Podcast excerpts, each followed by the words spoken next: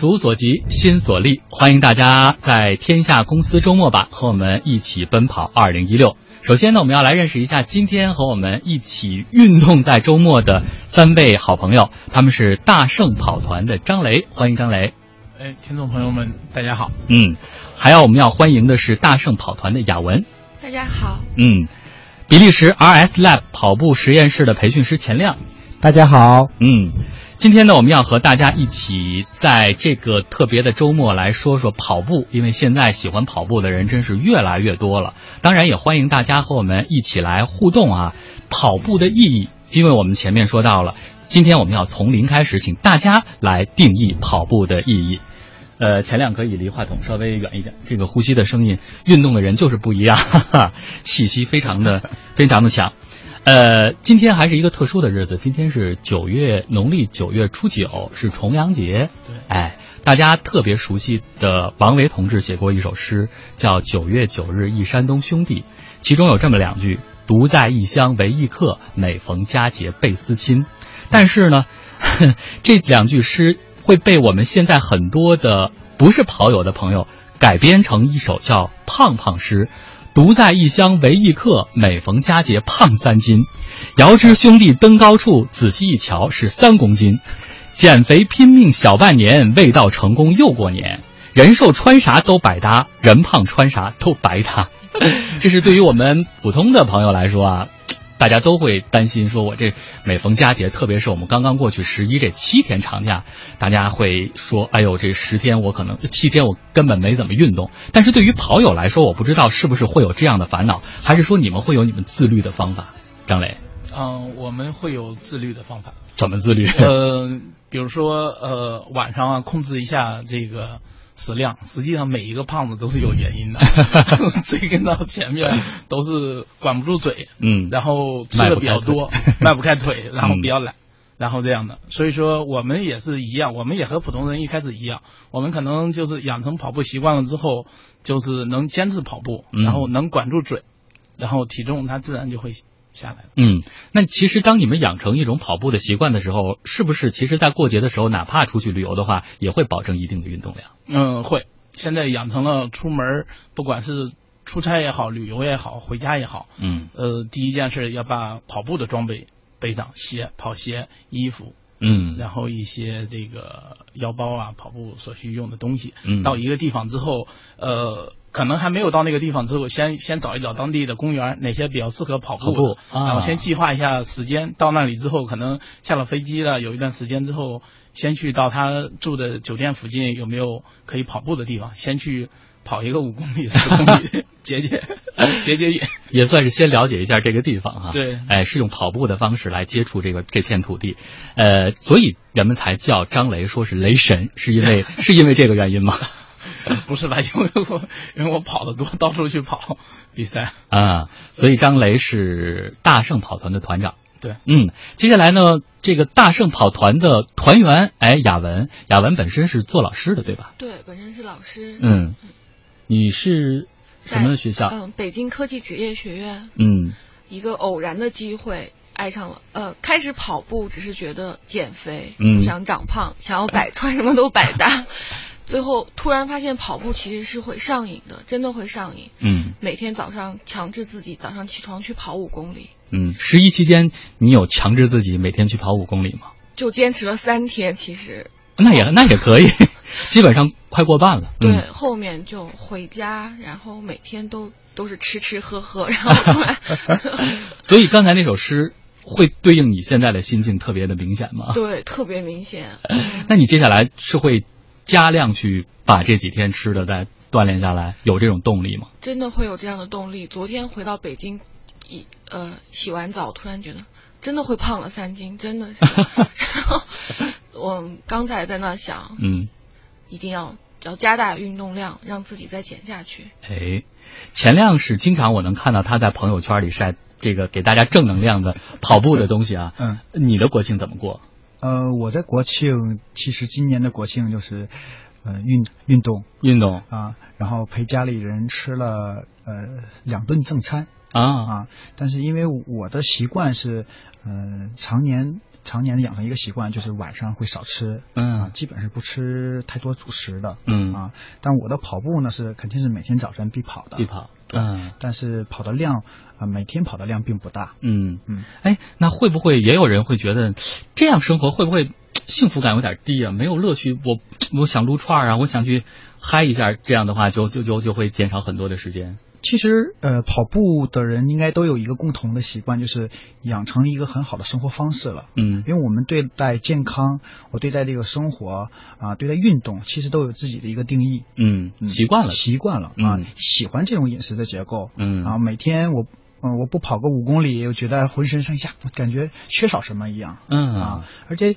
其实跑步有可能是有的人会说跑步可以代替其他运动，但我不这么看待。嗯我认为跑步是我一天第一件事情必做的。嗯嗯，而且这个跑步所占的时间其实应该还还是挺多的吧？因为像你说，可能不光跑步，我嗯还需要做一些相应的辅助的训练。对，其实对于普通的跑友，其实每一次的跑步最少最少要要一个小时到一个半小时。嗯，哎，这是大家你看，不同的朋友可能对在这个过国庆这七天的假期的时候的一种不同的心态，以一种不同的方式来度过的。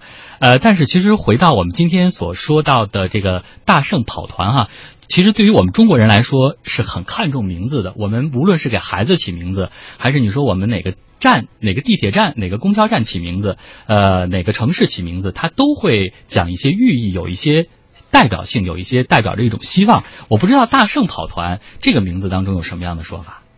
嗯，这个名字是我去年的时候成立的时候，呃起的。当时呃也是起名字的时候，也想了很多名字，想了很多名字，也上网查了一下，然后很多名字都被别人给用了，然后你就不能就不能起了。嗯然后那年正好呃去年嘛是那个猴年，嗯然后又比较喜欢这个大圣电影，有啊很多种、呃寓意在里面。比如说，还有一个就是我身边接触的都是好多有一定的跑龄基础的，嗯。每一次就是他们就是去比赛啊，跑马拉松啊，然后这个追求成绩啊，我就跟他们说，我说咱们又不是职业运动员，嗯。就是呃跑赢自己就行，不用跟任何人攀比。嗯。然后每一场比赛都是跑下来之后就是胜利，嗯，然后又加上这个谐音这个大胜，我说大家一起，呃，跑胜或者跑赢每一场比赛，然后开开心心的，嗯呃，又找一个比较容易记的，就是猴年大胜，就定了大胜了。发现上网上搜了一下，然后没有没有用这个名字的，所以说就定了这个名字，啊简单。哎，那在这种大胜的名字的感召力下，现在整个的大圣跑团有多少团员？嗯，现在是加上呃几个平台下来有三千多人。哦，三千多人。对，嗯，那现在整个的这个人员的构成呢？比如说，无论是职业、年龄，是不是覆盖的面都会很广？呃，最小的经常能参加活动跑步的，呃，十岁到六十五岁之间的啊，十岁到大65多数人是在三十到四十岁之间。嗯从这个人群可以看出，都是一些工作相对比较稳定一些的，嗯。家庭和工作稳定一些的，然后对健康越来越发现，呃，重视起来了，嗯，对自己的运动啊，包括健康这一块的，嗯。然后这样的人群为主。嗯，等于说各行各业，因为我们前面说了，雅文是老师，可能还有其他的不同的职业的人群。呃，比如说里面有我们那里面有特殊的警察、嗯。法警，然后一些医院的呃护士、医生，嗯。然后这个各个企业里面的领导，然啊后还有学生，还有一些就是普通的工薪各行各业的都有，嗯，太多了就没有办法，我估计把各行各业都基本上都能涵盖到了。对对，那这么多不同的性格、不同的年龄、不同职业的人群聚在一起，特别是像你说现在规模达到三千这样一个这个级别的话，整个跑团的这个运作管理起来是不是难度就会相应的特别大？嗯，对，就是日常的管理还好，一旦有活动的情况下，可能就稍微会忙一些。嗯目前是有十三个管理员和三个分团长，然后在底下再这样，大家都是自愿的，嗯然后选出一些大家对跑步啊，然后比较热爱，嗯也愿意付出，愿意为大家为这个跑团去付出的一些人，嗯然后做一些管理员。嗯，所以说到跑团，可能大家也很关心。跑团是一个什么样的组织？是不是我们大家很感兴趣？比如说我钱亮、亚文和张雷，我们四个觉得哎挺好，咱四个就搭一个团就可以了。来，一段片花之后，我们接着和大家聊。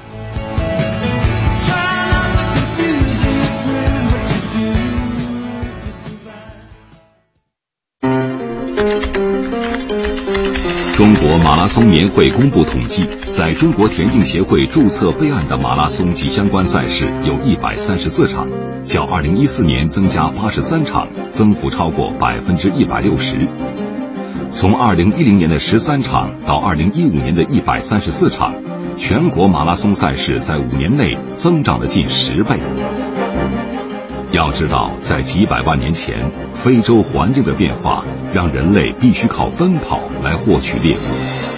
但在今天，提起跑步，你首先想到的可能是锻炼身体的手段，或是奥运会的竞技场面。然而，跑步对于人类的意义，远比表面上看来的要深远多。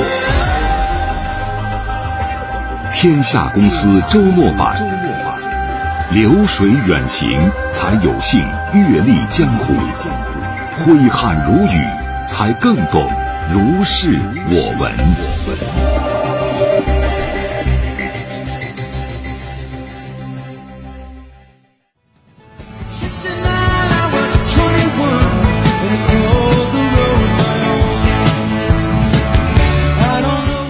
欢迎大家回到《天下公司周末版》。今天呢，我们一起奔跑二零一六，来和大家说说跑团这些事儿。今天我们邀请到的是大圣跑团。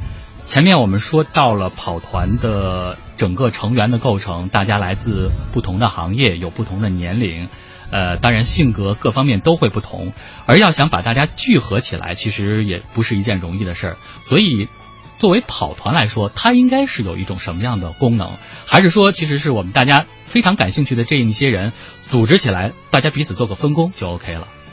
对，大家彼此做个分工。首先，大家都有一个共同点，嗯，都是喜欢、热爱运动、热爱跑步，所以说大家才会走到一起来，嗯。然后走到一起来呢，然后日常的这个工作呢，就是大家分工一下，就是有人可能负责。这个发一些招募帖，嗯，一些人负责线下的活动的组织，一些比较有过这个运动背景的和基础的，然后来带领一下新人，包括每次活动的领跑，就是配速的安排啊什么的细细节等等有很多。所以专业指导这一块是非常重要的一个内容。嗯，必须要有。嗯，不是像大家说我们。只是兴趣相投，大家就一起来跑一跑。其实，在跑前或者跑后、跑中，它都是需要有这种专业性的指导。跑前要有这个，现在已经，嗯，跑团已经达成一个呃标准化的这种的呃每次活动，像来到这之后啊，签到啊，嗯，然后欢迎新人，然后每次可能都会有新人加入，嗯，然后这个。呃，跑前进行这个热热身，嗯，热身完了之后，然后来定配速。你今天打算跑多少？分几个组？嗯，然后有快的人和慢的人，然后这个分开跑，因为他的配速不一样的话，可能他今天的训练方向就是我想快一点跑，明天慢一点跑，嗯，然后还要照顾到新人，他可能对线路不熟，大家跑出去之后，他可能就跑丢了，然后就是各各方面的细节，回来之后要分阶段进行给。带大家拉伸，嗯，进行就是跑后了之后一个恢复，嗯，然后完了之后再分分享一下，大家聊一天最近的有什么赛事啊和装备啊，还有一些伤病啊，进行交流一下。嗯，这些都应该是有这种专业素质的同志来担任的，对吗？对，我们有跑团的团医叫，嗯，他本身就是呃全科医生，嗯，然后有过嗯多年的，而且现在也是在职的，嗯，团里有很多。就找愿意这种有时间和愿意付出的，然后他来有专门负责线上解答和线下解答的，嗯，这个分工会会非常细，然后有专门有负责拍照的，嗯，雅文是什么时候加入的？去去年十一月份，去年十一月份的时候，一次偶然的机会。什么偶然的机会？特别巧是去滑雪，嗯，然后认识了雷神，嗯。然后他说我特别具有跑马拉松的潜质。你怎么看出来他有跑马拉松的潜质的？呃，他这个体力和耐力都比较好。嗯，哎，这应该是不是女性相较于男性来说是一个特别明显的哈？对，但是有有一有一些就是女性可能就是她运动稍微多一点，她没有运动基础的话，她很容易放弃。还没开始就说我累了，然后啪就往那一坐，我要喝水，我要吃东西，然后这种，发现他身上还是有一股韧劲儿，还有一股这个坚持。因为马拉松的这个呃和这个长时间跑步啊，每一个跑步可能都会往后面走啊，都会想这样，要有要有长久的这种耐力啊和坚持，才能坚持下去。嗯，后来加入了之后，这日子好过吗？其实还蛮好过的，跑步会上瘾。嗯嗯，你现在已经处于就是上瘾的状态了。对，就。嗯，每天都会跑，嗯，而且我有坚持上瑜伽课，所以我觉得我还是个蛮爱运动的人，嗯啊，然后我第一次去跑越野跑，山地越野跑跑了二十公里，呃，没有休息，基本上没有休息，真的是一口气跑完的，哦，哇，跑完真的，但是跑完之后，真的在跑的过程当中会想到想要放弃，会坚持不下来，嗯，但是在跑完之后看自己的配速，包括跑完的时间。呃，其实还蛮为自己骄傲的，第一次跑，嗯，然后跑完之后到现在，觉得嗯，只要有马拉松的活动，都要想去参加一下，想要去挑战一下。嗯，对。当时跑的时候，如果想坚持下来的话，除了我自己告诉我自己一定要坚持这种意志力，有没有什么样的这种动力能够支撑你继续跑下去？动力？嗯，当时有一种什么样的信念？我觉得想跑完，就是想跑完，就是想跑完。对，而且想看一下前面的路到底是因为是山地跑嘛，啊，每一节路和每它还会有不一样的，对，未知性。想看一下前面的路到底还会是什么样子的。嗯，那你还真的是挺有，像张雷说的，挺有潜质的。我估计有的朋友跑完了之后就会觉得，我太累了，我下回才不跑了。其实每一个。跑步的，一跑完的时候都会这么想，嗯，都会心里不停的在这么说。跑完了也是说，我为什么要我为什么要跑这么累？我为什么要去比赛？嗯，然后这样，当跑完那一刻的时候，冲冲过终点，休息完了之后，嘴上可能那么说，然后回去之后可能下一场又 又这个控制不住，又去参加，又去参加，对，特别有成就感。对，包括刚才可能雅文所说的，他第一次跑的时候要克服很多的这种心理上、身体上的这种。困难和障碍，但是可能到下一次他再遇到这种极限的时候，想想第一次跑步时候的那个成成就感，所以可能这就会成为你下一次再跑的一种动力。对，嗯，钱亮其实也经常的去参加跑，包括指导大家去参加跑，所以这个过程当中感受应该也挺深的。对对，我其实我我在我的第一次就是跑步，就是跑了北京的全程马拉松。嗯啊，因为从小就做运动员嘛，嗯，那么没有。没有任何的训练，跑步的训练，直接就去参加了一个全程马拉松。那么，呃，过程是非常非常的痛苦，前半程很快乐，嗯，后半程是非常非常痛苦。到了一个极限的时候，这个跑步是特别难受的。呃，跑马拉松会有一个撞墙撞墙期，对。啊，所以我在二十一公里的时候开始撞墙，嗯，那前半程用了两个小时完成，嗯，然后后半程我用了三小时四十分钟完成，嗯，而且也就是。我这个全程马拉松是在关门前啊完成的，嗯，那但是只要完成了就是胜利，我觉得 对于每一个参加马拉松跑的，其实完成了是是因为啊作为运动员不能不能。不能放弃，对。啊，有人以前做运动员的这种这种这种意志力，嗯，但其实现在回想起来是很大的很大的一个错误的，因为之前没有做过任何的跑步准备嘛，嗯。嗯，这个也是建议听众朋友们啊不要学学习我第一次，所以就是说，其实对于大家来说，可能每个人有想跑马拉松的这个心气儿，但是大家还是要客观的分析自己的身体的状况，对，包括你所掌握的这样一些跑步过程当中的一些呃防护的知识，对。再来去报名参加这个比赛，因为我们跑步的其实最终的目的是强身健体，呃，至于比赛，咱们是放在以安全为前提下在进行的。嗯，因为现在有越来越多的跑团，像比如大圣跑团，现在做的已经很专业了啊。嗯，因为越来越多的跑步教练啊出来，因为呃，这现在已经形成一个职业了。嗯啊，比如说我的。朋友他们做了跑步的体能训练营，那他我上上周给他们做培训，那他们现在已经有三十个跑步教练了。嗯。啊，所以那跑步教练呢是来服务很多的跑团，哎。啊，服务很多那一些呃这种越野跑啊，这种马拉松的赛事，嗯，那帮助这些跑友普通跑友来解决问题。嗯，所以当跑步成为你的一种习惯的时候，有的朋友会觉得说，这个时候可能我不跑，我都觉得身体不舒服了。呃，但是随着大家越来越多的人参加跑步了之后，呃，可能大家也会有这样的问题：说我们现在面临的赛事越来越多，到底我们这个选择赛事的标准是什么？跑团又能够在这些选择上给我们以什么样的帮助？在半点。报时和广告之后，我们会继续和大家来说。如果大家呢有什么样的这个跑步的感受，您对于跑步的意义有什么样的切身的体会，都可以通过经济之声天下公司的官方微信平台来和我们一起互动。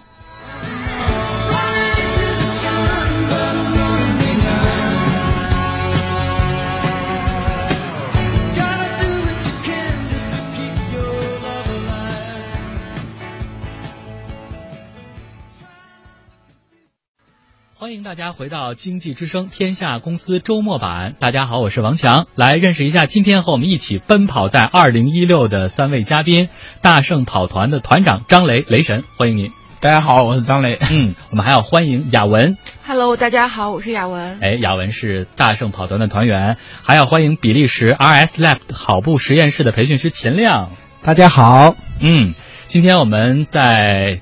这个节目当中和大家一起来说说跑啊，当然我们说从零开始，今天大家可以来定义跑步的意义。您觉得在您的生命当中，跑步究竟起了什么样的作用？因为可能大家参加跑步的初衷并不相同。比如说，有的朋友是因为，哎，当我体检之后发现我的体检报告上有的指标高了。比如说出现了脂肪肝，哎，出现了三脂高怎么办？这个时候第一想到的是少吃多运动，所以我要去跑步。还有不同的朋友都有不同的感受。比如说这位署名一九八一的朋友，他说：人的一生当中啊，衣服可以有几千套，钞票可以有千万张，而体面的好身材一辈子只有一副，旧了不能换，皱了也不能熨。良好的形象是有生产力的。今天不管你有多少钱，别人看不到，但是形象是无价的。同意吧？同意。还有这位署名叫做红茶信的朋友说：“我在云南，每天二十公里分两次跑，每次十公里。五月份到现在减了二十多公斤了，多一点现在呢，跑步加健身房增肌为主。还留了个问题哈，想问问嘉宾，跑步怎么样能够不伤膝盖？包括这位创世纪的朋友也在问，长时间跑步对膝盖和身体会有害吗？张雷和钱亮哪位帮我们答一下？钱亮答一下，我先说，嗯呃，肯定会。像他那种情况啊，像呃刚才这个红红茶信。红茶信啊，这位跑友他提这个问题，那他肯定会伤伤膝盖的啊，因为他每天跑二十公里，而且是上午和下午共一起来各跑十公里，嗯，那这样的长时间这种呃跑量大跑量来积累的话，会造成那个慢性的这种损伤，嗯，尤其是膝关节。啊，它的损伤率可以从可以在百分之七十以上。就是说，不管我配备了什么样的装备，我可能穿了很好的跑鞋，我是在塑胶跑道上跑的，但是同样会出现这个。对，同样会出现这个问题。嗯啊，那么我建议他呢，还有下面那个网友，那我建议他呢，呃，最好是。跑两天休息一天，嗯，或者是跑一天休息一天，嗯，那当然他有健身房的训练，我建议呢最好是跑一天，那第二天呢做健身房的训练，嗯，这样交叉的练习，他对他的呃身材的一个训练啊，能练出一个很好的身材塑形，那又可以有效率，那么他的损伤运动损伤其实也可以降得很低，嗯，哎，我经常还听到我身边的一些原来比较胖的朋友，他们也有一些担心。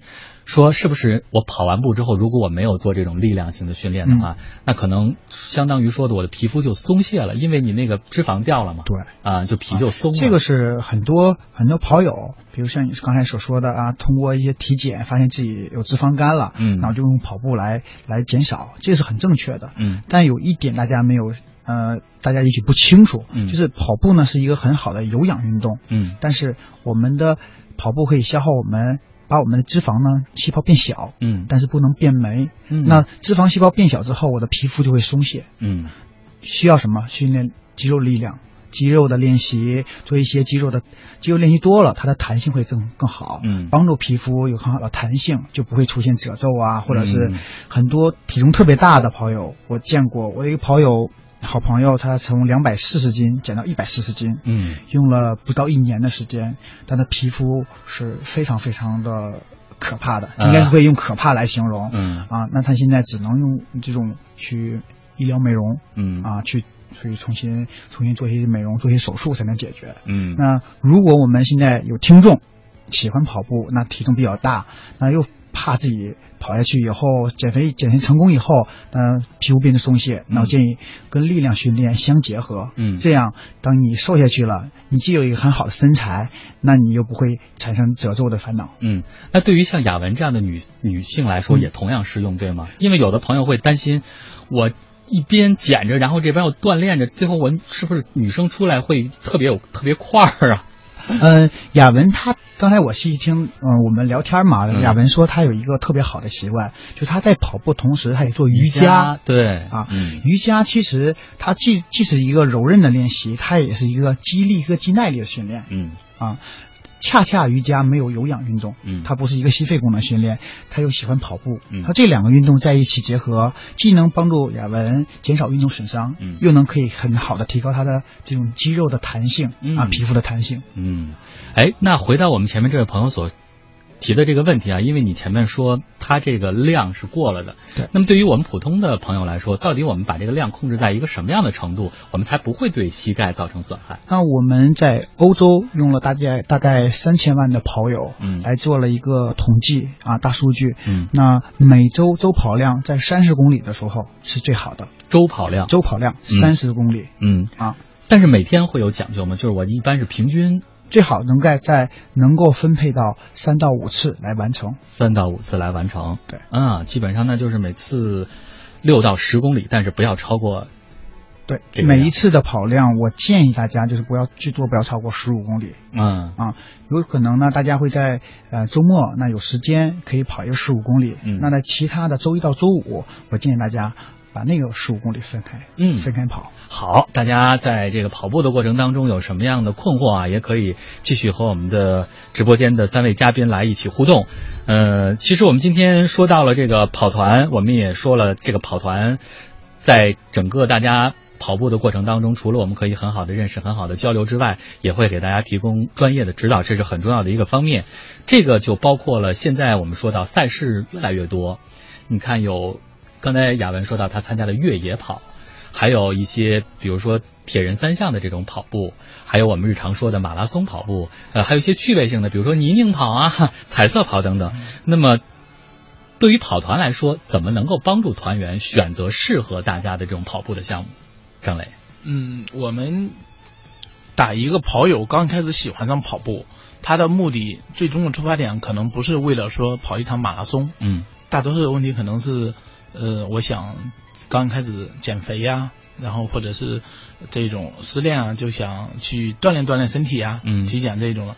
然后进去了之后，我才发现，当有一定的跑步的跑量和基础了之后，发现身边的这些跑友们都在去跑个比赛啊、小比赛啊，然后这种，然后他就觉得，哎，那我是不是应该这个也去和大家一起去比赛一下？嗯比赛一下呢，然后这个时候我们会在跑团里，他会咨询一些老队员，我们也会给他们进行评估。嗯你现在的跑步的水平，你的跑量啊，你的能力啊，适合跑哪些比赛？嗯比如说你现在平时刚开始跑，刚跑两个月，那你可能只能参加一些十公里的趣味跑，先找一找比赛的感觉。嗯然后你像让他跑个全马或者半马，有可能一有可能跑不下来，跑下来可能也有风险。嗯嗯，这个他的心脏有没有承受了这么长时间的这种的高强度的跑步，还是有一定风险。我们会不会建议他跑？嗯就是从十公里的赛事，然后会给他合理的定出他的配速，建议他在多长时间跑完，嗯不要盲目的去为成绩啊或者是时间速度啊去拼。嗯，哎，这是整个跑团对于整个跑团团员的一些指导。而作为雅文来说，在这个跑团里和大家相处容易吗？因为大家来自不同的行业，然后整个性格也肯定也不同，年龄也不同。其实我觉得还蛮容易的，嗯因为大家所所在的区职业不一样，然后年龄也不一样，嗯还蛮蛮好，容易在一起交流在，就很容易交流在一起。嗯嗯，可以说一下自己职业以外的事儿，啊 还蛮有兴趣的，还我觉得这个是我比较感兴趣的一点。嗯嗯，可能和我的职业有关系。特别喜欢和别人去交流，我特别喜欢去听其他人的故事。嗯，然后在我的课堂当中，我可以和我的学生去分享。分享，哎，对，所以这我就特别喜欢和不同职业的人，包括年龄段的人去交流。嗯，这也是我喜欢运动的一个最主要的一个原原因。嗯，哎，那在和整个团员的交流过程当中，你有印象比较深刻的，跟他们交流之后，哎，是觉得特别有意思的，而且我愿意到课堂上去跟我的学生一起分享的。嗯，其实还是跑步，呃，会和他们讲到跑步能给他们带给，呃，会给我的学生们带来什么东西，比如嗯说。很好的身材，因为我我的学生女女学生居多，所以大家都比较爱美，嗯呃、所以我觉得这是一个比较好的。还有一个就是正能量，嗯嗯，让学生知道，嗯，其实跑步也是一个会锻炼意志力的一个一个运动，嗯这样子我可以和我的学生去分享。嗯只有坚持下来，你才能会成功的去做一件事情。嗯，哎，所以跑步是一个很有正能量的事情。当然，对于跑步这件事情来说呢，大家有一个争论点在哪儿啊？说到底这个跑步是不是一个低成本投入的训练项目啊？因为有人会觉得，你看，嗯，对于跑步来说，场地我可以随意选择。我如果有这种塑胶跑道的场地，我可以选择。其实如果没有的话，我选一个林荫小道也可以跑。然后另外呢，时间也可以灵活的支配，呃，单人就可以完成这样的训练项目，无非准备一双跑鞋或者再准备一身运动衣，OK 了。但是也有人会觉得说，跑步其实是一项很烧钱的运动啊，因为很多人开始跑步的时候，当初的念头可能就是我前面说的，哎，我买一双好的跑鞋开始跑吧。但是事实可能没有这么简单，因为你有了跑鞋之后，你会开始关注。短裤啊、压缩袜呀，然后帽子、手套，还有这些排汗衫等等。呃，所以随着运动的开始，你还会添置一些其他的，比如说我有的朋友会添滚轮啊，包括一些按摩的工具，还有按摩油。搞不好可能你为了要进步的话，你还得上一些教练的课程等等。所以这个对于一些跑友来说，其实从长期来看是一笔不小的投入。我不知道在三位的心目当中，都是现在开始长期坚持跑步的人了。那么跑步到底是一项低成本，还是说其实并不低成本的一项运动？张磊，嗯，我不认为跑步是一个很烧钱的一个运动。嗯然后，呃，我认为这是一一呃，你喜欢了这个之后，你愿意为它付出，你换来了健康。做什么事情都有付出。嗯你比如说，有些人他不爱运动，他就可能下班我爱打游戏。他从第一级开始打升级，他往后升级，他的装备不断的也在投钱，嗯投他要续家里的网，网数不够了还要花钱，电脑配置不够还是要装备。对你要算起来之后，我觉得跑步算成本相对比较低的。嗯但是烧的话，你要量力而行。嗯他每一个你做什么事都会有这个这个的级别不一样的。你玩摄影的，他他喜欢这个，嗯他就从镜头啊一点点的往上升级，对做什么事情都会有。嗯包括打羽毛球。说个呃开玩笑一点的，包括吃货也是的，他周边的都吃完了，他要开车去很远的地方去吃，没吃过的，这也是成本钱，还不环保还不环保，还要开车，有的每一顿饭还要很贵。嗯。但是我认为跑步来说，嗯，买一双跑鞋。嗯然后买买买两套速干衣，替换着穿，嗯。这就能解决了基本需求，嗯。又能换来了健康，嗯。然后可能是进阶，往后的话，你可能这一些小的跑量满足不了他了，嗯。然后你可能去参加个小的比赛，先以身边的，然后再去外城市的，但是你换来了。我们跑友里面老说叫叫呃以跑步的呃以跑步的名义去旅游，嗯你可能每年你会安排到呃一到两次远的一些旅游啊。嗯对于我们现在跑友来说，就会挑一些当地比较大一些的赛事。嗯一般的赛事他都会选择在这个城市风景比较美、适合的时候我才会办嗯气温。所以说你这个时候跟着去，风景也比较好。嗯你这个时候可能你就不能把这说我旅游的钱都能。归根到跑跑步的 我觉得这样你会把跑步的跑步如果是人的话，就会比较冤。嗯 我觉得是是这样。我哎觉得成本投入不是很多。嗯，这是张雷的观点。来，钱亮，嗯同意吗？我我是我的观点是不同意。好，来说说。呃，因为我刚开始跑步的时候就是呃低成本，嗯那就其实我穿了双健身房运动那个综合训练的鞋去跑步嘛，嗯但呃随着我的跑步的数量的增加，公里数的增加，对跑步的认识增加，那其实那我的装备不停的换，嗯不停的换。那也有一些赞助商会给我一些装备，嗯。他会发现啊，就拿装备去武装自己。嗯。啊，但是对于现在来讲，因为现在也在培训那个专业的跑步教练嘛，嗯。那我们在告诉跑步教练的时候，说怎么来针对初级跑者，那给他一些建议。嗯。首先要针对每个人进行专业的测试。嗯。啊，他喜欢跑步，他想来跑步，嗯。那我们进行专业的测试，防患于未然，嗯。然后适合找到适合自己的装备，然后去跑步，找到适合的场地去跑步，嗯。嗯这样的话才能防真正的防止跑步带来的损伤。嗯。因为一旦你损伤了，成年人的这种运动损伤是不可逆的，嗯。所以我们建议是从专业来角度考虑，一步到位。嗯。啊，找到适合自己的。嗯，所以这个呢，可能对于钱亮来说，可能前期的这个投入，无论是从你这个装备的感受来看，呃有的时候从本来想的是从这个最低级，然后逐步的配置高，后来你会发现，可能每一个级别都没有用到用到它所达到的价值，然后就淘汰了。其实反而是浪费。嗯还有呢，就当很多跑友，即使他一次一步到位，但他没有买正确，嗯他用的虽然是很贵的东西，很多很很很贵的装备，嗯但是如他穿错了，那其实给他带来的还是伤病。嗯那回回过头来，呃，一种是他放弃了跑步，嗯还有一种是他需要花更多的金钱和时间去治疗伤病，嗯其实是得不偿失的。嗯嗯，好，其实两位是从不同的角度谈了。张雷更多的觉得是，如果我们从这种性价比的角度来看，跑步其实还是一个呃挺经济实惠的一个运动。呃，钱亮呢是从自己的切身体会啊感受来谈了，就是跑步，如果你想预防一些伤病的话，可能前期你还真的需要做一些这种体能的测试，找到最适合自己的方法。所以接下来难题就落在了我们今天现场唯一的这位女士身上。雅文，你选他俩谁？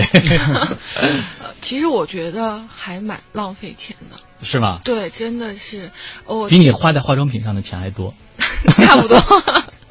前期会呃去买买，就来拿买去买跑鞋来说，真的品、品种好多呀。嗯嗯嗯，跑鞋的品种和我买化妆品的品种差不多 差不多，特别难挑。嗯没有专业的人去指导哪双鞋适合你。嗯。嗯，哎，那你那个时候选择的标准会是什么？贵。贵，对，就是贵，因为嗯觉得一分价钱一分货，货对对越贵可能鞋的质量会更好，对你的一些。对你带来的损失可能会更损损伤可能会更小对慢慢的突然会发现你跑步越来越深，要求的装备会越来越高，比如说嗯衣服、速干衣、各种的鞋，包括袜子，都会很贵。嗯其实我觉得运动还是一个蛮烧钱的运动。嗯，嗯，那现在基本上你大概收入当中有多少是因为这个运动可能被消耗掉的？能占三分之一差不多。啊？差不多，对，前一段时间还买了一个特别好的运动的表，对，因为按照每一季 是吧？因为现在现在的商家，呃，跑步装备的商家是很很厉害的，他是嗯每三个月就出新款，嗯每三个月出新款，尤其是女孩子，她们的那个跑步的衣服啊，颜色特别特别漂亮，还有嗯跑步鞋，对，啊就是很漂亮我会去买衣服的时候，不光要看到它的，呃。功能性还要嗯感觉，哎、这个很好看，对 哎，我要买，所以我觉得 理性消费。张雷对，理性消费。我刚想请张雷，我说评价一下，这是不是有点败家？对，大家要理性消费，因为跟我的观点不一样。所以说，我认为跑步的话，你就像刚才呃他们两位的分享的一样，嗯。就说你要想跑步，想奔着一场赛事去的，嗯你想跑出给自己制定一个目标，跑出多少的成绩，那你相对来说你付出的时间和装备就不能再普通的那样了，嗯是不是？你要想达到一个成绩，你的跑量肯定更多，你跑量多的话。你的装备跟不上，你就会面临着受伤。嗯你的你要知道你的训练的方法方式，不是说你自己胡来。我穿一双嗯登山鞋，我穿一个片儿鞋，我就天天跑，天天跑。嗯可能呃前两天没事儿，你几天之后就不行了。嗯你要想针对这个的话，想做认真做这件事情，那可能就要请专业的教练指导你的装备怎么买。嗯你就想起到一个哎，我就减压，然后减肥，嗯就是买一双。嗯，差不多的跑鞋，嗯。然后跑量也不是特别多，以健康的为目的，嗯。不要盲目的加速和加量，这个是很容易受伤的。嗯，所以说现在还有就是女生们就是觉得攀比心跑团里非常明显。嗯，他穿什么什么牌子的鞋了，就像他说的三个月，他穿什么什么新款了，手表了，你们都被商家利用了。对，完了之后必须要拥有这个，这个也是攀比很厉害。我一直都坚持，我浑身上下穿的都是呃国货，支持国货。我觉得就没有必要，就是找一款，你可能跑了跑的时间长了。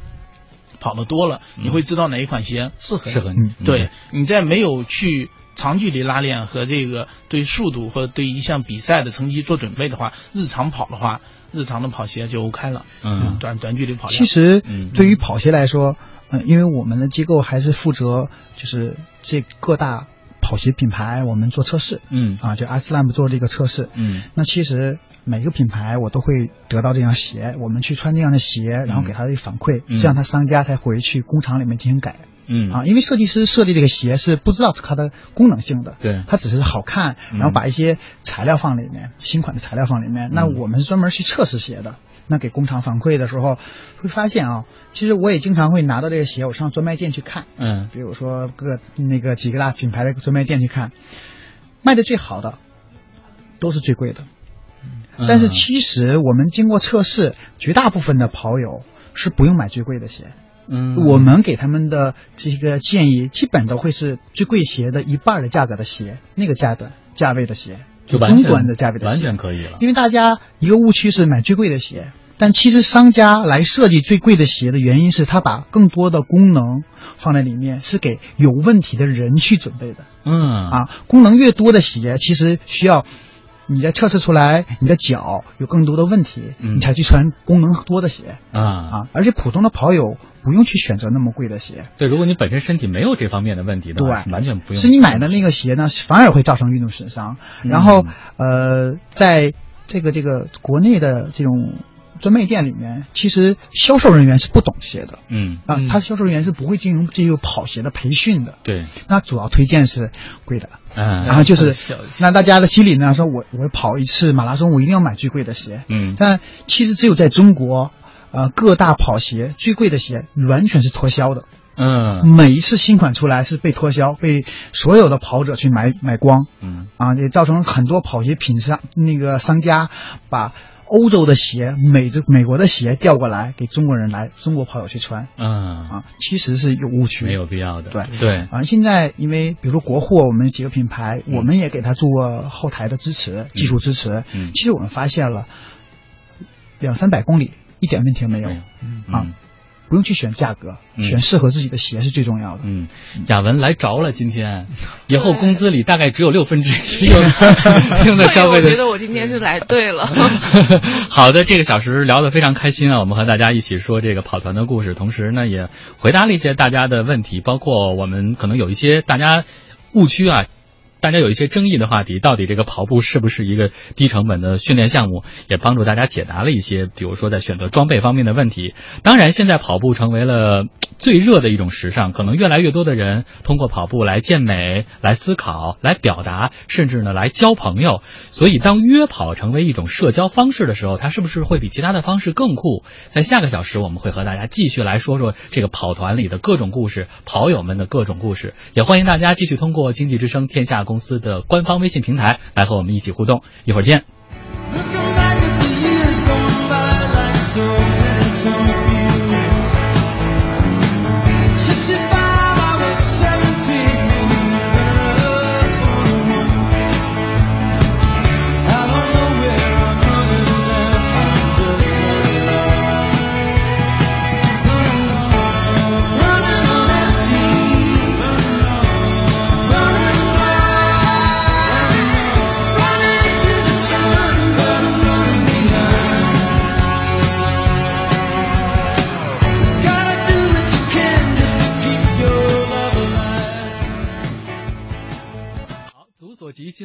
欢迎大家继续收听中央人民广播电台经济之声，这里是天下公司周末版，我是王强，来认识今天我们一起奔跑在二零一六的这些同跑者们，他们分别是大圣跑团的团长张磊，欢迎张磊，大家好，还有大圣跑团的团员美女雅文，Hello，大家好，嗯。比利时 RS Lab 的跑步实验室培训师钱亮。听众朋友们，大家好。嗯。前面一个小时呢，我们和大家说了，其实现在跑步是非常时尚的一个运动，所以在城市里，我们看到越来越多的人通过跑步来健身，通过跑步来表达，甚至交朋友。约跑现在成为了一种社交方式，大家会觉得这种方式其实比其他的方式更酷。那么，我们来继续走进大圣跑团哈，我们来说说这些不同年龄、然后不同职业的人，为什么大家会。一起约在一起跑步，那么这个跑步的过程当中呢，都会发生什么样的故事？如果我觉得哈要划分的话，可能能分成这么几类，比如说减肥励志型，啊，就是原来我 体重很重，然后我想迅速的瘦下来，我想很好的有一个很好的体型。另外就是重返青春型，可能现在比如说像我这个岁数，大概三十。三十末到四十初的这个快到这个阶段的时候，你会觉得看到刚毕业的学生、大学生的时候，你会觉得很羡慕。哎呀，这个青春真好，所以我需要通过跑步来找回我的青春。另外，老当益壮型。呃，稍后我们会给大家介绍一位我们今天评选出来的这个老当益壮型的特别典型的代表王德顺先生，他是一位呃老戏骨啊，因为大家如果看过《闯关东》什么的电视剧，对他会有很深的印象。他八十岁登上 T 台，收获了无数的掌声和喝彩。另外还有跑出感情型，我们稍后也会提提贾静雯。当然，我们不是从八卦的角度，我们是从她跑步收获爱情的这个角度。另外，跑成事业型的，当然这就是我们今天的这个现场的雷神张雷。所以我们会分分这么几个类型来和大家谈谈。但是我想最常见的应该就是减肥励志型的，因为很多的朋友可能都是从自己身体的变化来开始呃加入跑步的。刚才张雷说了。扒一扒他的历史，这是他第一次在广播里说，说说你的经历吧。非让我非非让我说我减肥的这个历史。嗯，我到现在有时候睡觉的时候会会被装装梦吓醒，突然间就回到以前被过去的自己啊，过去的自己吓到。嗯然后以前的同事还经常偶尔的微信上给我发一张我以前的照片，然后来吓一吓我。这个之前有很多这个呃媒媒体啊，还有我们跑团的小编啊，佳琪还说，雷哥我要不要写一下你之前的减肥历史？我说不要不要不要，今天真是独家第一次说。嗯，我大概是在一零年的时候，体重是最重的时候两百零五斤。哦，你身高是？呃，我身高是一米七四，一米七四。哦，那是还真的，真真的。然后那个时候，那个时候，因为我算是，呃，打小是体育特长生，嗯。嗯，他们就讲运动员那个就是，嗯，也不算职业运动员，但是对体育啊动的比较多，嗯，然后就是很容易反弹，然后之后的中间那会儿时候结婚，然后有第一个孩子，然后可能就把这些运动啊全都放弃了，嗯，然后就是上班。然后照顾家里，就基本上有很长一段时间，体重一直往上飙，从一百那时候一百三四十斤，然后一直飙到两百斤，嗯，飙到那个时候就是越胖嘛，然后越觉得懒，上个楼梯二楼三楼，然后也比较喘，中间就等于所有的运动都停了，所有的运动都停了，生活了，日常的工作生活。然后这个平时压力也比较大，嗯，然后生活，然后有时间就休息，嗯，然后休息呢，家里人可能就觉得你多吃一点，然后这样，然后你多吃一点，营养好一些，比较累，然后也没有太，主要是没有那个环境，没有那个机会去，嗯，然后一忙起来，体重体重就长起来了，嗯，长起来了之后，后来就发现。自己当年也不知道哪来的自信啊，那也拍了很多照片，也出去玩，然后现在回去看看那些照片，就 都不知道当年哪哪来的这么多自信啊，然后还出去怎么回事？然后后来就在一次单位的时候，呃，也是体检，我最早也也也是体检，体检发现查出有。那会儿很年轻，二十几岁，嗯，然后那个有那个三高，嗯，然后说是，呃，血糖、血脂啊都高，然后我就我就觉得这个，这怎么回事？对对，有有有有一点害怕，就有有这种意识了，然后开始，刚开始还没接触到跑步，嗯，然后打羽毛球，嗯，那会儿比较喜欢打羽毛球，然后就减下来了二三十斤，二三十斤打了有半年，然后后来就慢慢的，呃，爬山就把这个运动啊又全都给拾起来了，我对。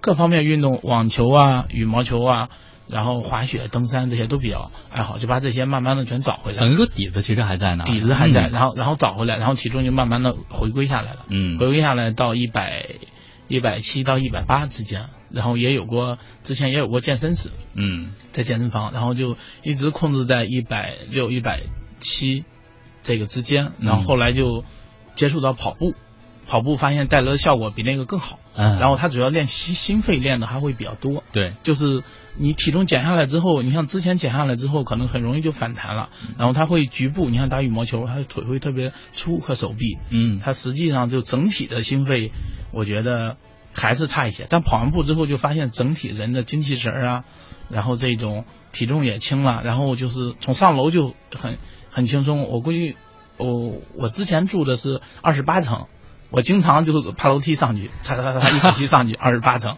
然后单位是十二层，然后经常一口气上去，就就感觉。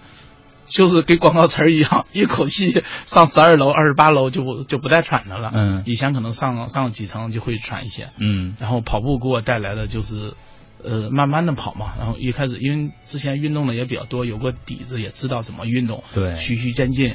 然后我的这个减肥，这个浑身，我跟跟人说，我曾经两百多斤，呃他们说啊，减的太快了，皮肤又松弛啊。对啊我我我是一点也看不出来的，身上。对，所以其实田亮觉得是不是张雷的这个，当然他有运动的底子，所以他有基础，他有这个科学的方法，嗯呃，但是他这种方式是不是会更好？因为前面你提到你的一个学员，嗯，先跑，如果是真的体重很重的话，如果一旦这么很快速的瘦下来的话，起码从这个外观来看，可能对身体是有影响。对，其其实对身体是有影响的，嗯。啊，因为它的快速瘦下来会造成它内分泌的紊乱，嗯。嗯，然后它的呃脂肪呢，它只是细胞的体积变小了，嗯。但是不会变没，但那皮肤其实已经撑撑开了嘛，嗯。那皮已经会松很松很松的，嗯。嗯，所以其实你看，像张雷这种，就是因为大家从最初开始跑的时候，可能最难过的就是开始的那个阶段，嗯。嗯，怎么能够坚持下来？包括跑步，其实很多朋友会觉得它是一项比较枯燥的运动，因为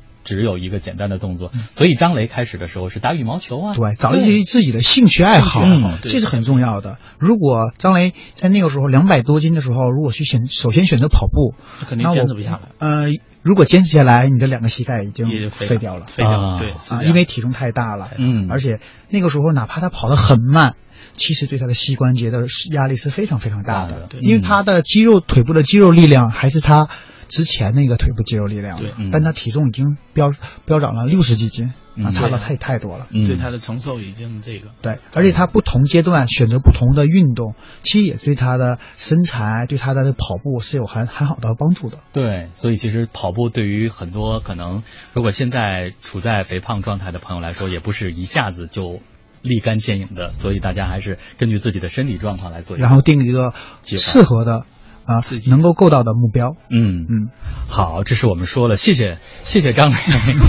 现身说法，难为你。呃，当然，其实我们今天还要说到这个老当益壮型的，因为有很多的朋友都觉得说这个上了岁数了哈，特别是比如说过了六十岁的时候，就会觉得，呃，你是不是就不太会、不太适合去参加这种过于激烈的运动？相反，你可能散散步啊、走走路会比较适合。但是在你们的跑团里，你刚才说了，其实也有六十多岁的这个呃年龄比较大的跑友。所以他们在这个运动的过程当中是需要有一些格外注意的吗？嗯，他们的话也是，就是现在跑团里面就是。呃，年龄比较大的话，反而受伤的还相对的会少一点点，减少，对，啊对，他会少一点，他控力强，他自控力强了，嗯他知道自己的这个就是说受伤之后会带来很麻烦，可能阅历啊这种经历啊。嗯其实受伤我要让我归根到特别简单，因为啥受伤啊？就不像这个说的专业的词儿特别多，可能大家。大家不能理解，然后就是说什么细节，又是说路面啊，又是说鞋呀、又什么跑姿啊，然后这些，然后然后怎么这些造成的伤？我认为总结跑步受伤的啊，嗯就比较常见的我们跑团发生的就是第一个单次跑量太太多，嗯，第二个单次跑量太快，嗯然后都会受伤。你没有一个人说我我虽说他没有这些基础，哪怕他呃鞋和路面不是干嘛，我每天就跑个两公里，跑得还很慢，明天跑个三公里，经常这么跑循序，他不可能受伤。嗯。对，他就是你跑得很短干嘛的？他平时都跑五公里，然后跑而且跑得很慢，第二天突然间可能有一个快的人或者激将干嘛，啪，他自己跑了二十五公里，嗯，他哪怕很慢下来之后，因为他的腿部肌肉和骨骼不适应这种突然间量翻了好几倍，嗯，然后他不适应，他可能嗯这这个是一种比较常见的，嗯，还有一种就是我每次都是慢跑，跑五，然后跑个十，然后偶尔也跑过呃长距离的。然后突然间他就觉得我的成绩太慢了，所以受旁边的大神一刺激，然后跑得很快，他觉得我应该提速。提速也是循序渐进的，包括你的肌肉耐力啊和跑量、你的体重啊有很大的关系。嗯，然后他就觉得我就玩命的跑，咬着牙坚持跑，一直跑特别快特别快。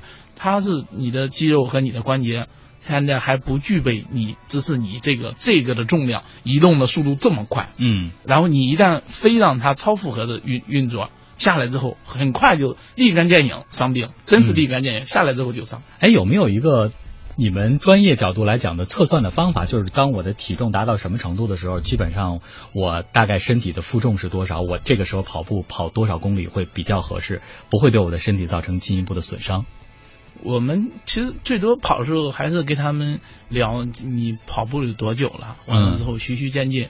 但是就是说是这么说，很难，每个人很难去去按照去说的去这个。嗯，说就像开车一样，出事的都是新手、新司机。他就是，呃，一年两年他就觉得啊，我可以了。实际上，他跑步刚跑两三个月，你看我也能跑十公里了，我的成绩也跟你们也差不多了。我明天我就去跑个半马、全马，一跑就伤，伤的往往都是他们。嗯，其实对于初跑者来说，我不知道雅文有没有碰到过这种，就是大家对于配速这个问题特别的困惑，到底我应该。比如说，到底配速配多少？慢了吧？我觉得是不是我没有达到运动的效果？但是快了，有的时候，比如运动之后，你又会有各种不适的反应，包括前面我们提到的，可能会对你的身体造成的运动的损伤。所以这个配速，我们怎么才能做到因人而异呢？呃，之前的话，我身边接触也有一些这个。呃，专业运动员就专业跑长距离、短距离的，我就其实我我也挺好奇的，因为我本身也喜好跑，跑了这么多，跑友们、初级跑友们也在问我跑呃我的配速应该怎么练，然后我的跑量多少，这这是一个中级跑跑步跑友最关心的问题。嗯，我我怎么样能匹配我的成绩？我怎么样才能跑快？我怎么样才能跑远？我说你要干嘛？首先，你要想为了一个比赛，你就完赛就行，不要给自己制定太太大的目标。嗯，你再怎么跑，的，中国人这个这个职业的你也跑不过这个呃职业的跑不过黑人，然后这种你也跑不过专业的，你只要完赛就行。OK，别把自己跑伤了之后。然后我也想知道他们专业运动员是怎么训练的。当我问了他们这些专业运动员之后，他们说我们平时跑步。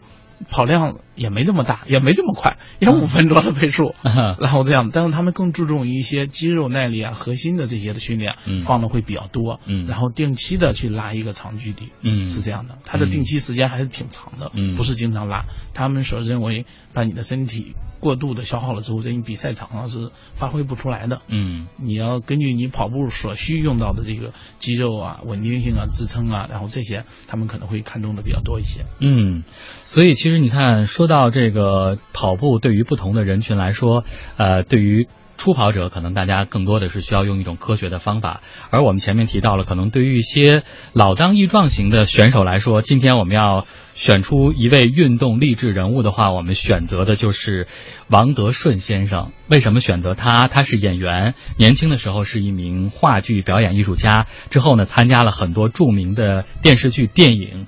我们提到他的代表作包括有《闯关东》，包括《飞越老人院》、《重返二十岁》等等。关键的是，他在二零一五年的三月二十五号，因为在中国国际时装周上的惊艳造型和型男的身材，再一次的爆红于网络。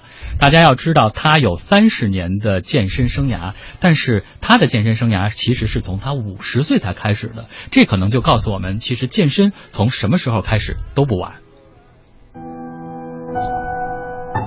我是王德顺。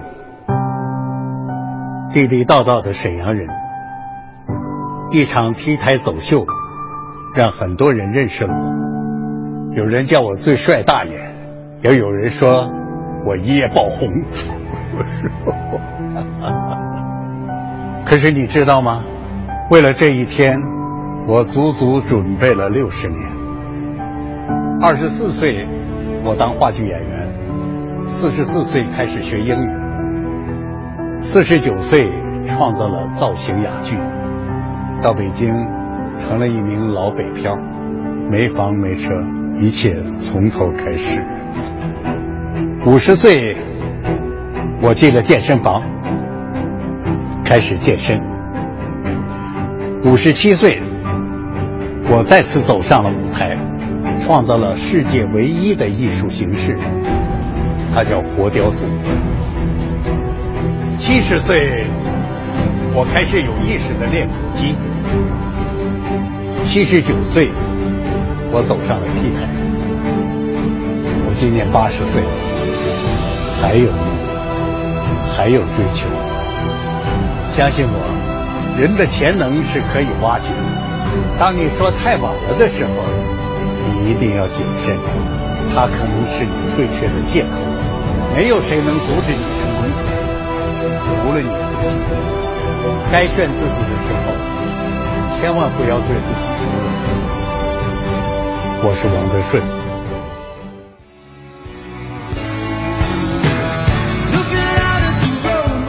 所以，对我们大家来说，是不是健身也好，运动也好，从什么时候开始都不晚？对，从什么时候开始都不晚。嗯啊，只要你有一个运动的心。嗯，呃，其实说到整个的这个，大家对于运动来说，呃，可能大家也会思考一个问题：面对王德顺先生，呃。当人老了的时候，我们到底应该用什么样的方式去延续你的精彩？呃，我不知道大家考没考虑过这个问题，因为有的时候你会发现，当你上了一定的岁数的之后，呃，也不是说这种惰性，可能就是呃整个的人生状态的使然，你会觉得哎就没有这种动力了。但是也有像王德顺先生这样的，就是一直在坚持，包括从五十岁开始，我不晚，我从什么时候开始都不晚，这样一种这样一种劲头，呃，可能对于我们来说，呃，现特别是现在的人来说，还是应该有一定的启示的。张雷，你觉得你设想一下，你如果年龄大一些，用什么方式延续精彩？还继续跑步吗？嗯，我觉得，呃，跑步对我来说是我的生活的一部分。嗯，不能说是一种喜喜欢和爱好了。嗯，我觉得，呃，在呃往后的这个生活当中，就是呃工作嘛，工作你要赚钱养家，嗯，吃饭睡觉，呃，跑步可以这样，因为我之前也呃喜欢过很多的运动，中间。然后我认为这一个的话，能能在接下来这么长时间的话，我能坚持住。嗯，它不像一些，比如说羽毛球啊，它它要要求你要有伴儿，你先约到伴儿，对。你还要先约到场地，嗯，你还要有拍子有球，然后大家的时间凑在一起，你才能去做这个运动。嗯，你这个跑步的话，我自己说了算，我的时间很，我我想什么时候什么时候跑。嗯，说不好听的话，我心情不好，今天下着雨，我也可以出去跑跑一跑一会儿。嗯，回来这样，所以说我觉得要把它当成一个，呃，只要我只要我能站起来，我能走，然后我就想就是继续慢慢的跑下去。就我们常说的“生命不息，运动不止 这是我的微微信头像的一个那个签名的一句话。”啊。雅文呢，有没有考虑过？虽然现在特别年轻，而且加入跑团也不久，但是如果我们设想每个人都有老的那一天，我们会以一种什么样的方式来会迎接我们的那个状态？呃，其实我每次下班的时候会看到小区里面有跳广场舞的大妈，我总开玩笑的说，我希望我老了的以后的生活状态，就有时间去跳广场舞。嗯其实我觉得，嗯，呃，不知道这句话用到这合适不合适？没有懒女人，呃，没有丑女人，只有懒女人。嗯所以我希望每天到我六十岁的时候，我还是希望我能美打扮的美美的，依旧可以穿上 S 号的衣服。所以这是我的一个梦想。嗯嗯、我不想将来等老了以后，每天依旧是啊、全都是围在。我不能说不能围着家庭去转，但是我还是希望能让自己有一个很好的精神面貌，每天起来呃阳光明媚，觉得这是很好。对，对，因为作为一个北漂来说，呃，所有的新现在的生活都是你自己努力创造下来的，嗯所以我也希望我能一直是这样正能量满满的去来对待我自己的生活，嗯，让我永远美美的。精气神很重要，对嗯对美美的。好，这是我们和大家一起说了说，现在其实，在我们的整个参加跑团的团员当中，大家从事着不同的职业，有不同的年龄，呃，大家有不同的性格，但是都是为着这样一种信仰，为着这样一种目标，大家走到了一起。而在这个过程当中呢，呃，我们通过互相的了解、互相的认识，也能够擦出很多的火花。比如说，我相信在这个跑团的过程当中，呃，现在很多。宅在家里的朋友会很羡慕，说如果我迈出了这一步的话，我能够接触更多的人，说不定我的那份缘分就在那里等着我。半点之后，我们会和大家说说跑团里的这样一些特别美的爱情故事。呃，这一时段呢，我们就先进行到这儿。大家有什么样的感想？大家对于跑步有什么样的定义意义？也可以通过经济之声，呃，天下公司的官方微信平台来和我们一起互动。回到正在直播的《经济之声天下公司周末版》，今天呢，我们一起奔跑在二零一六，和大家一起过一个动感的周日。呃，那么今天呢，我们也邀请到了三位好朋友张雷、雅文和钱亮，我们一起来说说跑步的这些事儿哈，特别是跑团的这些事儿。广告的时候，我们也其实还擦出了很多的火花，比如说。说到了跑团的福利哈，其实我们说跑团因为有不同职业、不同年龄的人在一起，大家这个交往是一个方面，另外一个方面其实它能够解决你很多生活当中的很实际的问题，是吧？对，实际的问题。嗯，举两个例子啊，就是我们跑团里面有那个有护士、有医生，嗯，有有全科医生，有专科医生。还有，我认为给我带来帮助最多的有药师，嗯，就是往往你看咱们现在有一些小小问题的时候，不用去医院的时候，可能买一些药啊，然后就呃吃一下，可能可可能就好了。然后你不知道什么药对你这个问题什么适合，嗯，你在跑团里你又找到这个跑友，他就本身就是一个医生工作，你又问他，你把你的问题。给他说一下，他就给你诊断了。诊断了完了之后，他只能诊断。啊，到旁边这个人，他是医院，他就是他就是药师，药房抓药的。嗯，比如说我需要，你看我这个病需要哪个药，他可能就是他可能说你告诉他什么药，他说我们药房就有啊。然后说啊，那那那就是你来我们药房吧。嗯，然后来我们药房买很方便。然后这这些的问题，还有一些比如说嗯汽车的问题啊，跑团里有有有有开修理厂的。嗯。有在 4S 店卖汽车的什么的问题，不管是从折扣也好啊，你想了解这个品牌的性能啊，就是里面形形色色的人都有，有学法律的，嗯，有你像我们跑团的呃分团长张哥在那个税务局上班。嗯，我自己单位有一些这个税务的问题啊，然后每次去要到他窗口挂对公的窗口，想跟他说一句话，要挂号排队，人很多，嗯，然后才能跟他接触到。然后这跑团里线下跑步的话，哎，我就直接就边跑边就问他了，咨询一些问题，企业当中这些事情全都解决了。嗯，我觉得我非常喜欢每次在去跑团跑步的时候和大家进行的一个聊天，嗯，然后可能大家。就是认为在跑步姿势啊这方面的装备方面呢，我也可以给分享给大家。嗯，典型的分享经济，就是其实改变了大家传统上的，比如说因为职业的划分所导致的大家这种身份，比如说呃原来他是医生，你只是一个患者哈，原来他是销售人员，你只可能只是去消费，但是现在大家在跑团里就只有一种关系，就是大家都是跑友的关系，共同爱好，对，喜欢跑步，所以在跑步过程当中建立起来的这种非常深的。阶级友谊，这个友谊是非常重要的。对，而而且在这里面，在跑团里面是没有上下级之分，嗯，没有没有利益，嗯，贫困和富有之分，对。啊，没有男，没有真正的也没有男女之分，其实性别之分，我们就在这里面，我们都是平等的，嗯，那我们之间相互的没有这种利益的冲突，嗯，啊，大家都把自己的心声说出来，嗯，包括可能在平时的工作当中，也许。他是上级，你是下级，你只是工作人员。但是其实，在跑团里，大家同样，大家都是跑友。对，嗯，呃，其实刚才还说到雅文，呃，没想到一个九零后的小姑娘，她更多的是在跑团当中跟不同的这个，特别是比自己年龄长的这些跑友们去聊天，然后其实对于自己来说也是一种很大的收获。对，是因为。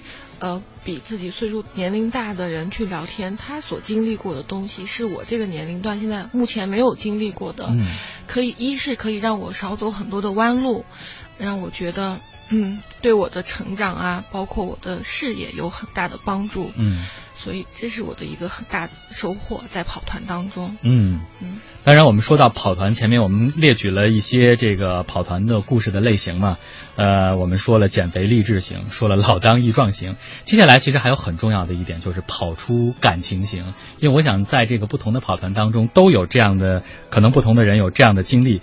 呃，今天我们要和大家说说，其实贾静雯啊，大家都非常熟悉的一个演员，她其实在之前。被大家所关注，是因为她找到了一个比自己小九岁的老公，绅士老公和一个特别萌的不要不要的可爱的女儿。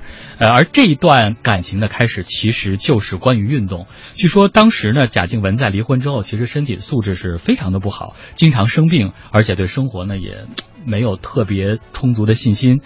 这个时候，身材完美而且热爱运动的修杰楷就出现在了贾静雯的面前，两个人就一起跑步健身，然后一起打球。久而久之，这种身体的恢复，还有身体素质变好的贾静雯，逐渐对于生活越来越积极乐观。而他们两个人的爱情种子，在运动和陪伴当中也就逐渐种下了。所以，我想在跑团当中，是不是这样的故事也不少？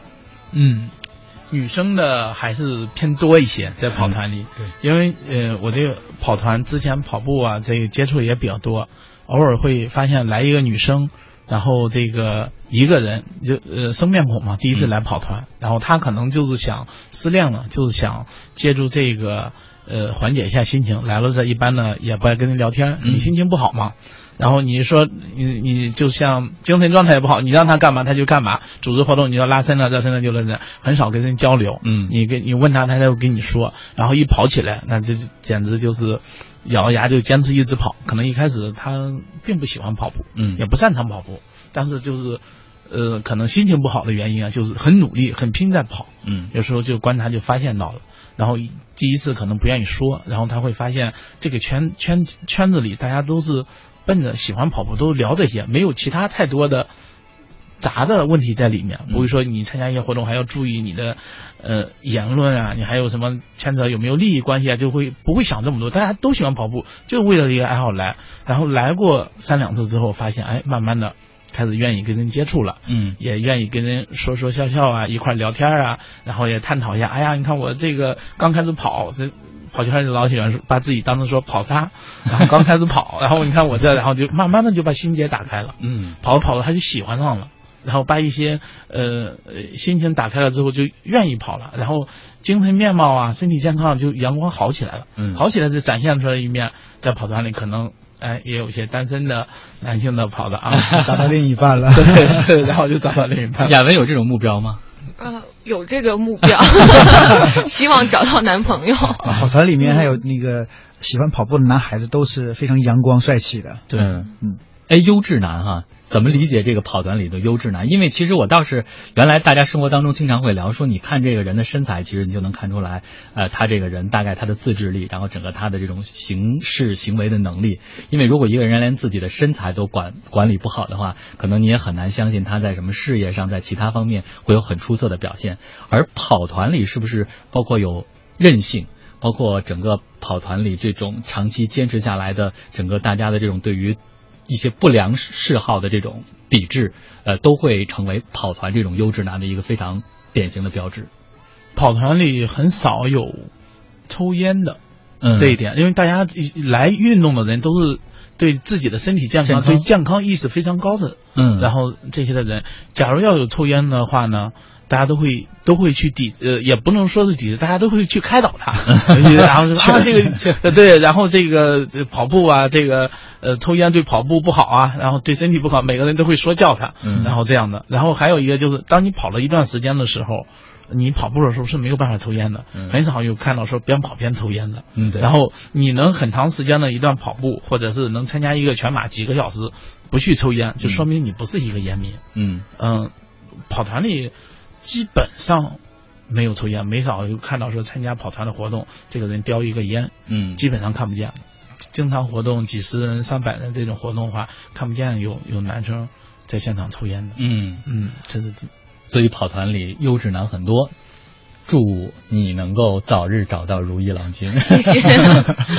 好，接下来呢，广告之后，我们和大家说说这我们总结的这跑团故事当中的最后一个型，跑成事业型的。因为我们说了，可能大家都来自不同的职业，但是在这个过程当中，肯定大家会互相有冲突，自己的本职工作和跑步的这个自己的爱好。当这个发生的时候，大家都会做一些什么样的选择呢？你也可以通过经济之声天下公司的官方微信平台来和我们一起互动。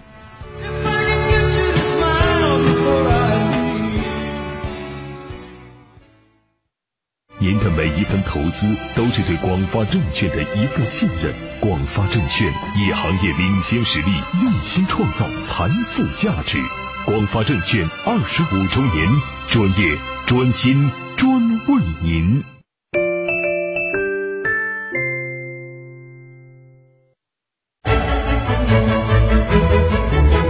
村上春树说：“但凡值得一做的事情，自有值得去做，甚至做过头的价值。”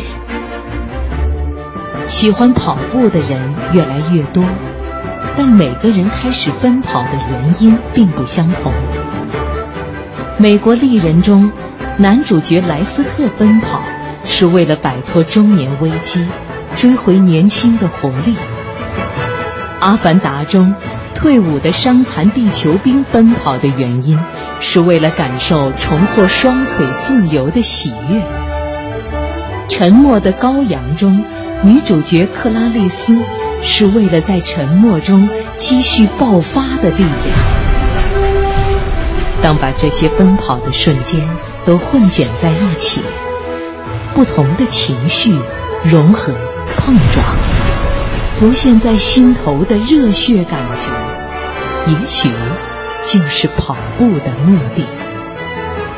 天下公司周末版，周末版跑步从零开始，你来赋予它更多意义。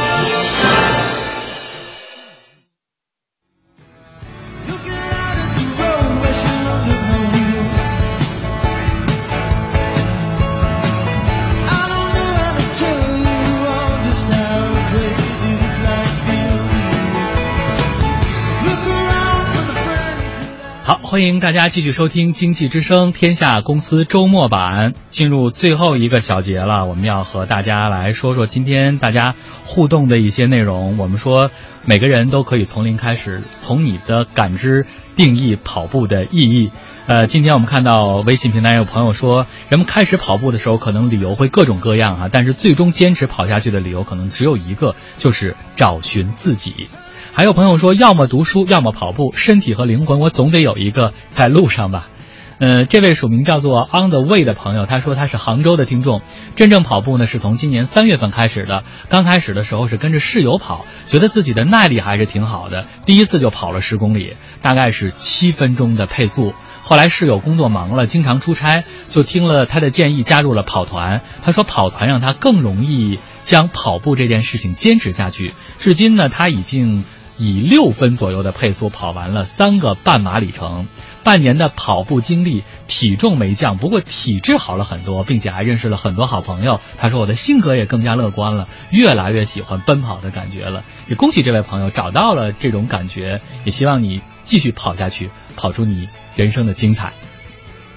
还有这位小小的坚持立心说，刚才在开车的时候听到了这个王德顺老人家精彩的人生，也加油啊！大家都朝着这个目标去努力。其实说到在跑团里呢，可能大家最难过的应该是开始的这个阶段。对，呃，怎么能够通过跑团帮助大家度过开始的这段时间，其实挺关键的。